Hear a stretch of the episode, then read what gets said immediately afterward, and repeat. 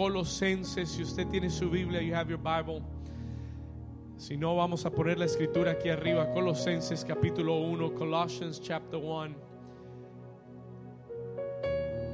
Con este mismo espíritu, con este mismo mensaje. Colosenses capítulo 1, versículo 26, verse 26.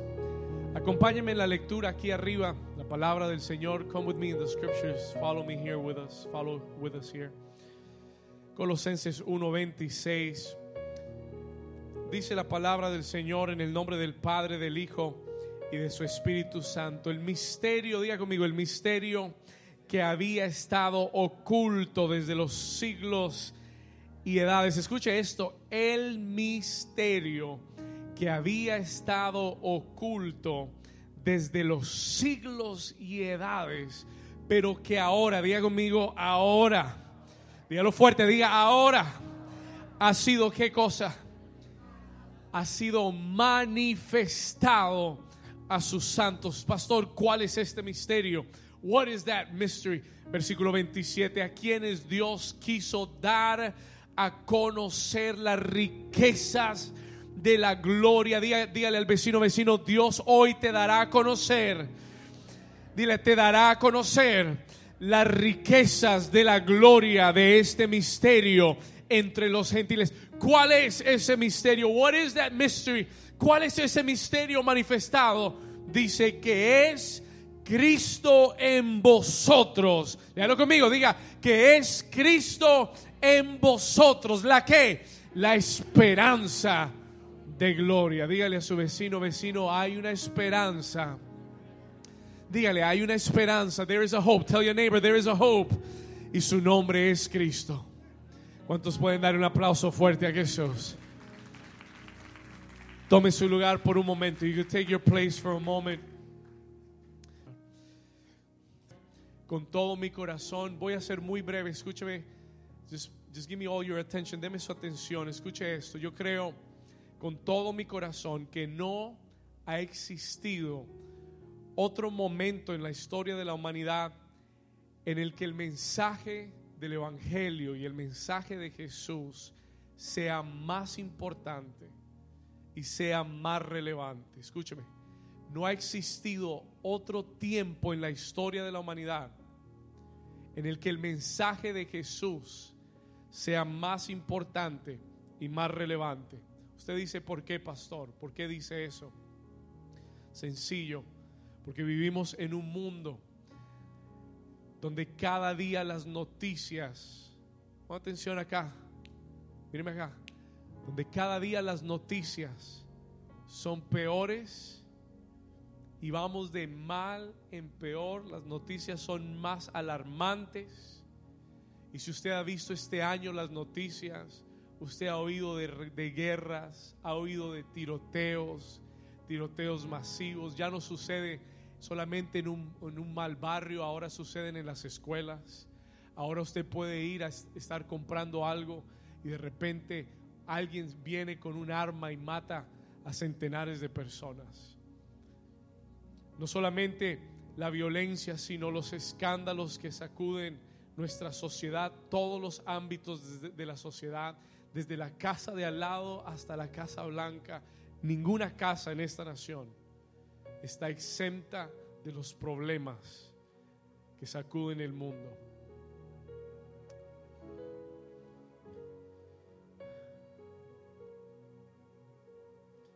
Yo como pastor tengo que decirle y comunicarle, I have to tell you as a pastor and let you know que la Biblia no habla de que los días serán mejores en la tierra. El libro de Isaías, el profeta Isaías dice que oscuridad llenará la tierra. Dice que las tinieblas llenarán la tierra. Cuando el mundo se aleja de Dios, las cosas irán de mal en peor. They will go from bad to worst. Y es mi responsabilidad como pastor dejarles saber que ningún gobierno, ningún político, ningún partido político, ningún gobernante, ningún presidente, ningún senador, ningún alcalde, ningún sistema económico podrá solucionar los problemas de esta nación y de este mundo. La Biblia dice, maldito es el hombre que pone su esperanza y su confianza en otro hombre. Pero dice, bendito es el hombre que confía en el Señor. ¿Alguien dice amén a eso?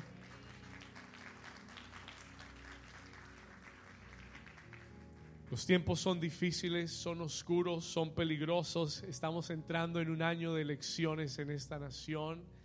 Y si usted mira hacia el futuro, usted dice, ¿qué le esperará a esta nación? What awaits this nation? Nosotros no endorsamos ni condenamos a ningún político, porque nosotros entendemos que ningún hombre puede salvar esta nación, porque nosotros entendemos que el hombre fracasa, el hombre ha caído, tiene una naturaleza caída y ningún hombre puede salvar esta nación. No man can save this nation. La responsabilidad de la iglesia no es endorsar ni condenar. La responsabilidad, la responsabilidad de la iglesia es orar y clamar. Orar y clamar. Porque tú y yo somos sal y somos luz. Alguien le da un aplauso al Señor. Porque tú y yo somos sal y somos luz en la tierra. Y el día que tú y yo no estemos, esta tierra se apaga y esta tierra se pudre. ¿Estamos acá? Dígale a su vecino, tú y yo somos la esperanza. Sabe, de todos los nombres de Dios hay solamente uno que Él comparte con nosotros. De todos los nombres de Jesús, solamente uno Él compartió con nosotros. Y Él dijo, yo soy la luz del mundo, pero ustedes también son la luz del mundo yo soy la luz del mundo, pero ustedes tienen la responsabilidad de brillar. Mientras estés en la tierra, tienes la responsabilidad de brillar no con tu luz, sino con la luz de Jesús, para que haya esperanza en esta tierra. Alguien puede decir amén. Alguien le da un aplauso al Señor. Vamos a brillar. We're going to shine bright. Y le voy a contar algo, entre más oscuros sean los días, más fuerte brillará nuestra luz no me escuchó, entre más oscuros sean los días, más fuerte brillará la luz de la iglesia. Escúcheme bien, listen to me carefully. El profeta Isaías escribió en el libro de Isaías capítulo 9, versículo 6, hablando de Jesús, talking about Jesus. Él dijo estas palabras, porque un niño nos es nacido y un hijo nos es dado y el principado sobre su hombro. Y se llamará su nombre. Léalo, dígalo fuerte conmigo, léalo y dígalo fuerte. Diga, admirable, consejero, Dios fuerte, Padre eterno, príncipe. Una vez más, dígalo fuerte. Usted puede mejor, diga, admirable, consejero, Dios fuerte, Padre eterno. Una vez más, con todo su corazón, diga, admirable, consejero Dios fuerte, Padre eterno y príncipe de paz. Versículo 27 dice, versículo 7 dice, y lo dilatado de su imperio y la paz no tendrán límite. Y sobre el trono de David y sobre su reino, disponiéndolo y confirmándolo en juicio y en justicia desde ahora y para siempre. El celo de Jehová de los ejércitos hará esto. El profeta Isaías nos recuerda que este niño, escuche bien, porque él dice, porque niño nos es nacido. Isaías nos recuerda que este niño que nos ha nacido es más que un bebé en un pesebre. Nos recuerda que este niño que ha nacido lleva sobre su hombro un reino, un principado. Dice, porque niño nos es nacido hijo nos es dado y el principado. Diga conmigo, principado. Isaías nos dice que este niño lleva sobre sus hombros un reino, un principado, que su nombre es admirable, consejero, Dios fuerte, Padre eterno, príncipe de paz. Que este bebé que ha nacido en Belén tiene un imperio. Diga conmigo, tiene un imperio. Diga, tiene un reino y es un reino de paz. Escuche, es un reino que no tendrá límite y que se sentará sobre el trono de David su padre. ¿Alguien dice amén? Yo quiero que usted entienda que Jesús nació en esta tierra como bebé, que murió como hombre, que resucitó como Señor, pero que gobierna y regresa como rey. ¿Alguien puede decir amén a eso? Se lo voy a decir una vez más. Él nació como bebé, murió como hombre, resucitó como Señor, pero Él reina y regresa como Rey de Reyes y Señor de Señores. Si usted lo cree, denle un aplauso fuerte a Jesús. La Biblia nos enseña que su reino es un reino de justicia, de gozo y de paz. Yo le pregunto en esta mañana, ¿qué más puede desear usted de un reino? ¿Qué más puede querer usted de un gobierno que le ofrezca justicia, que le ofrezca, gozo y que le ofrezca paz? Pues ese es el reino de Dios. No es un reino humano, no es un reino establecido en un edificio, en una capital. No es un reino gobernado por los hombres. La Biblia dice que es un reino eterno, que es un reino que cuando Jesús vino a la tierra, Él vino anunciando ese reino.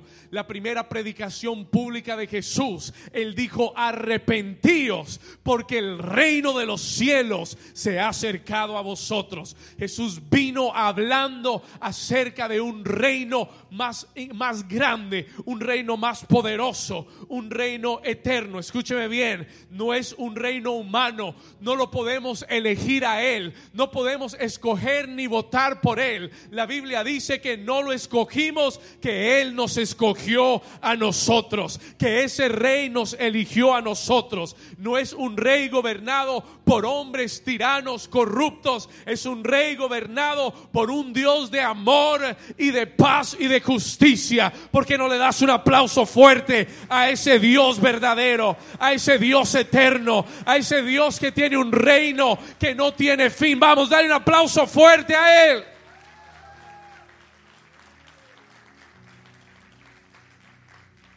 No es un reino temporal, ese reino no dura cuatro años, no dura ocho años, ese reino no está para reelección. Ese reino gobierna sobre todos los reinos de la tierra. Ese rey está por encima de todo rey. La Biblia dice en el libro de Daniel que Él pone y quita reyes, que Él pone gobernantes y los quita. Y todo el mundo y, y reinos pueden pasar por la tierra, pero su reino es eterno y su reino no tendrá fin. Dale un aplauso al Rey de Reyes. ¿Cuántos aman a ese rey? Solo cinco. ¿Cuántos aman a ese rey? Pastor, ¿cómo, cómo podemos hacernos ciudadanos de ese reino? ¿Cómo podemos ser ciudadanos de ese reino? Yo le tengo una buena noticia. I have a good news for you. Ese reino está aceptando ciudadanos. Y es mejor que la ciudadanía americana. ¿Alguien lo entendió?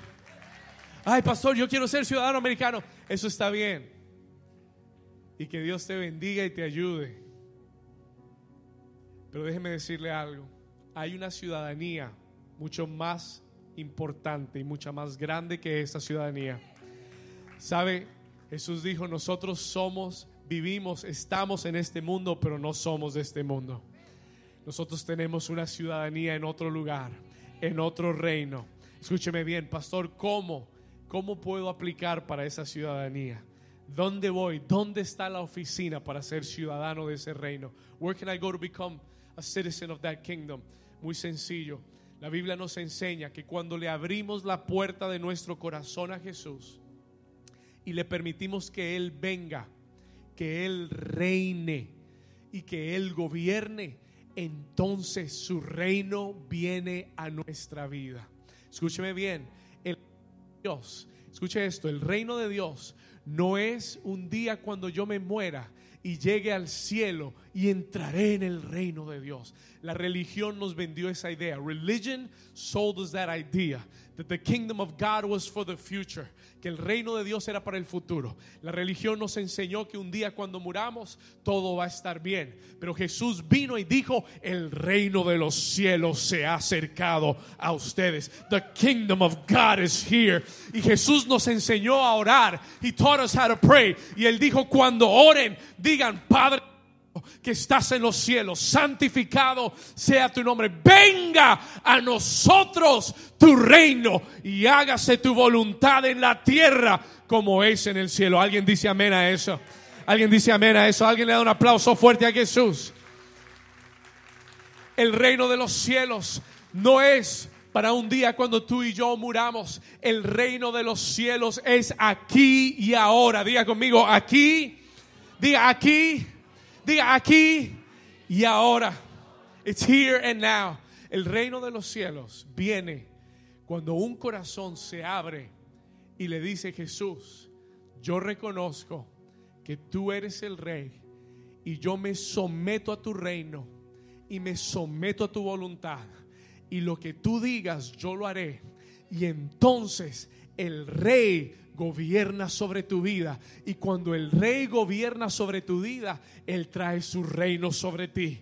Y entonces viene la paz y viene el gozo y viene la justicia. Y tú puedes estar aún en el peor de tus días. Pero cuando el rey gobierna sobre ti, tendrás paz en medio de la tormenta tendrás paz en medio de la aflicción. Y aunque los días afuera sean peores, dentro de ti serán mejores. Dentro de tu corazón habrá gozo, habrá paz y habrá justicia. Dale un aplauso fuerte. Yo no sé si le estoy predicando a la pared hoy o si hay personas que son parte del reino de Dios, que estén contentas y alegres que el reino de Dios es aquí y ahora. Diga conmigo, aquí y ahora.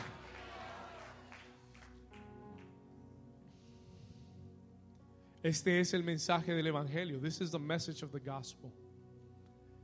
Usted no puede ver el reino de Dios hasta que usted no se someta a la voluntad del rey.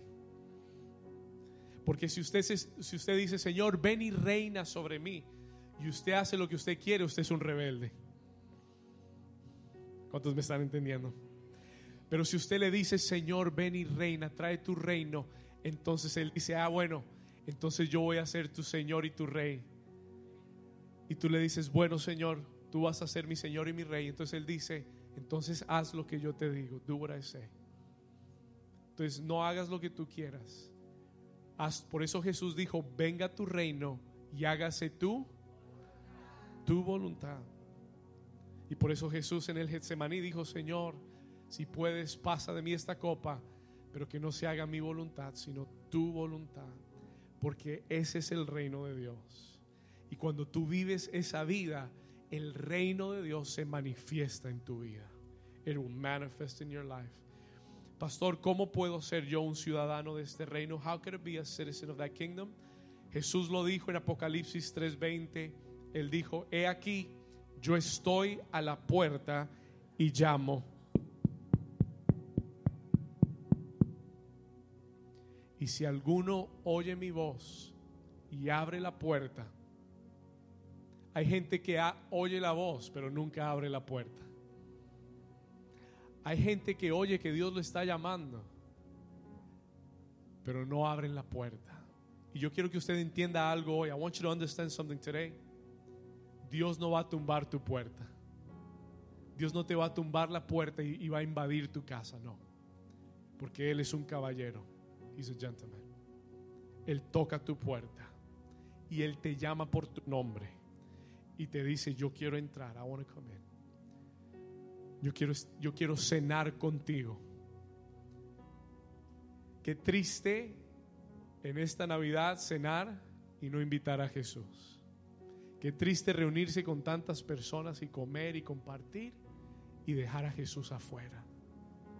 Hoy Él está llamando él está tocando la puerta. He's knocking on the door. Yo siento en mi corazón que hay personas aquí que Él ha estado tocando tu puerta por mucho tiempo. He's been knocking your door for a long time. te has hecho el sordo y las cosas en tu vida van de mal en peor. Y hoy te está diciendo, yo quiero traer mi reino a tu vida. Yo quiero entrar y cenar contigo. Yo quiero cambiarte no de afuera hacia adentro, quiero cambiarte de adentro hacia afuera. ¿Sabe? La religión trata de cambiarte de afuera hacia adentro. La religión te dice no te pongas esto, no tengas esto, no hagas esto, no hagas lo otro. Jesús dice, déjame entrar y yo cambio tu corazón. Y cuando tu corazón cambie, todo hacia afuera cambiará también. ¿Alguien dice amén a eso? Ese es Jesús. That is Jesus.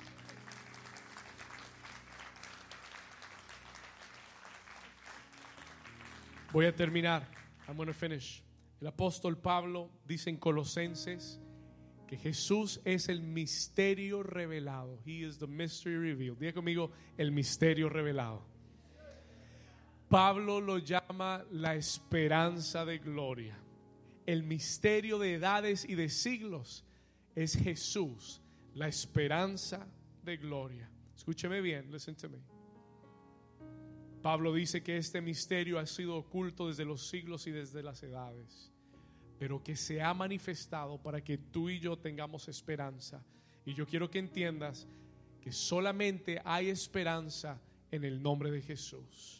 Yo quiero que entiendas que la esperanza no está lejos, sino que se ha acercado a nosotros. Está cercana y es real. No importa lo que tú estés atravesando hoy. Para muchas personas esta es una época de mucho gozo y alegría y de regalos y de familia y de fiesta.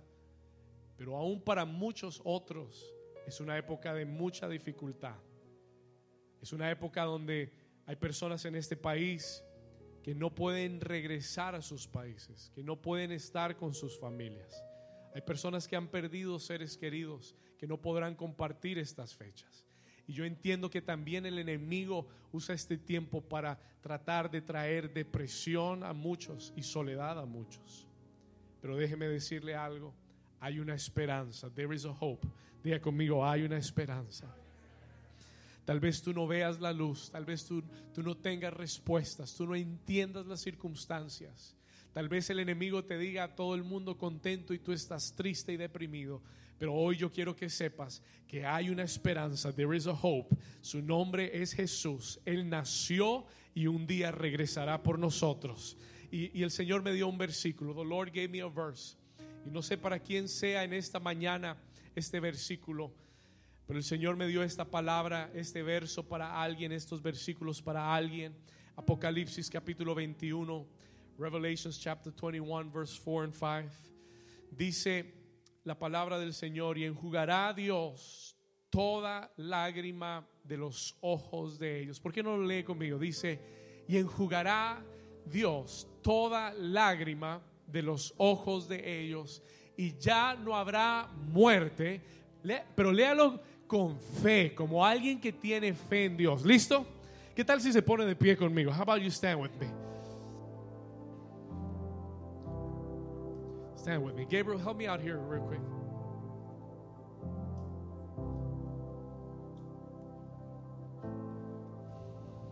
Vamos a leerlo juntos. Esta es una promesa para ti. Dice, y enjugará Dios, vamos, toda, ¿cuántas lágrimas? ¿Cuántas lágrimas? De los ojos de ellos y ya no habrá muerte, ni habrá más llanto, ni clamor, ni dolor, porque las primeras cosas pasaron. Diga, las primeras cosas pasaron. Y el que estaba sentado en el trono dijo, he aquí, yo hago nuevas todas las cosas. ¿Cuántas cosas? Yo hago nuevas qué? Todas las cosas, dice y, escribe, porque estas palabras son fieles y verdaderas. Levanta tus manos ahora conmigo en esta mañana. Lift up your hands with me.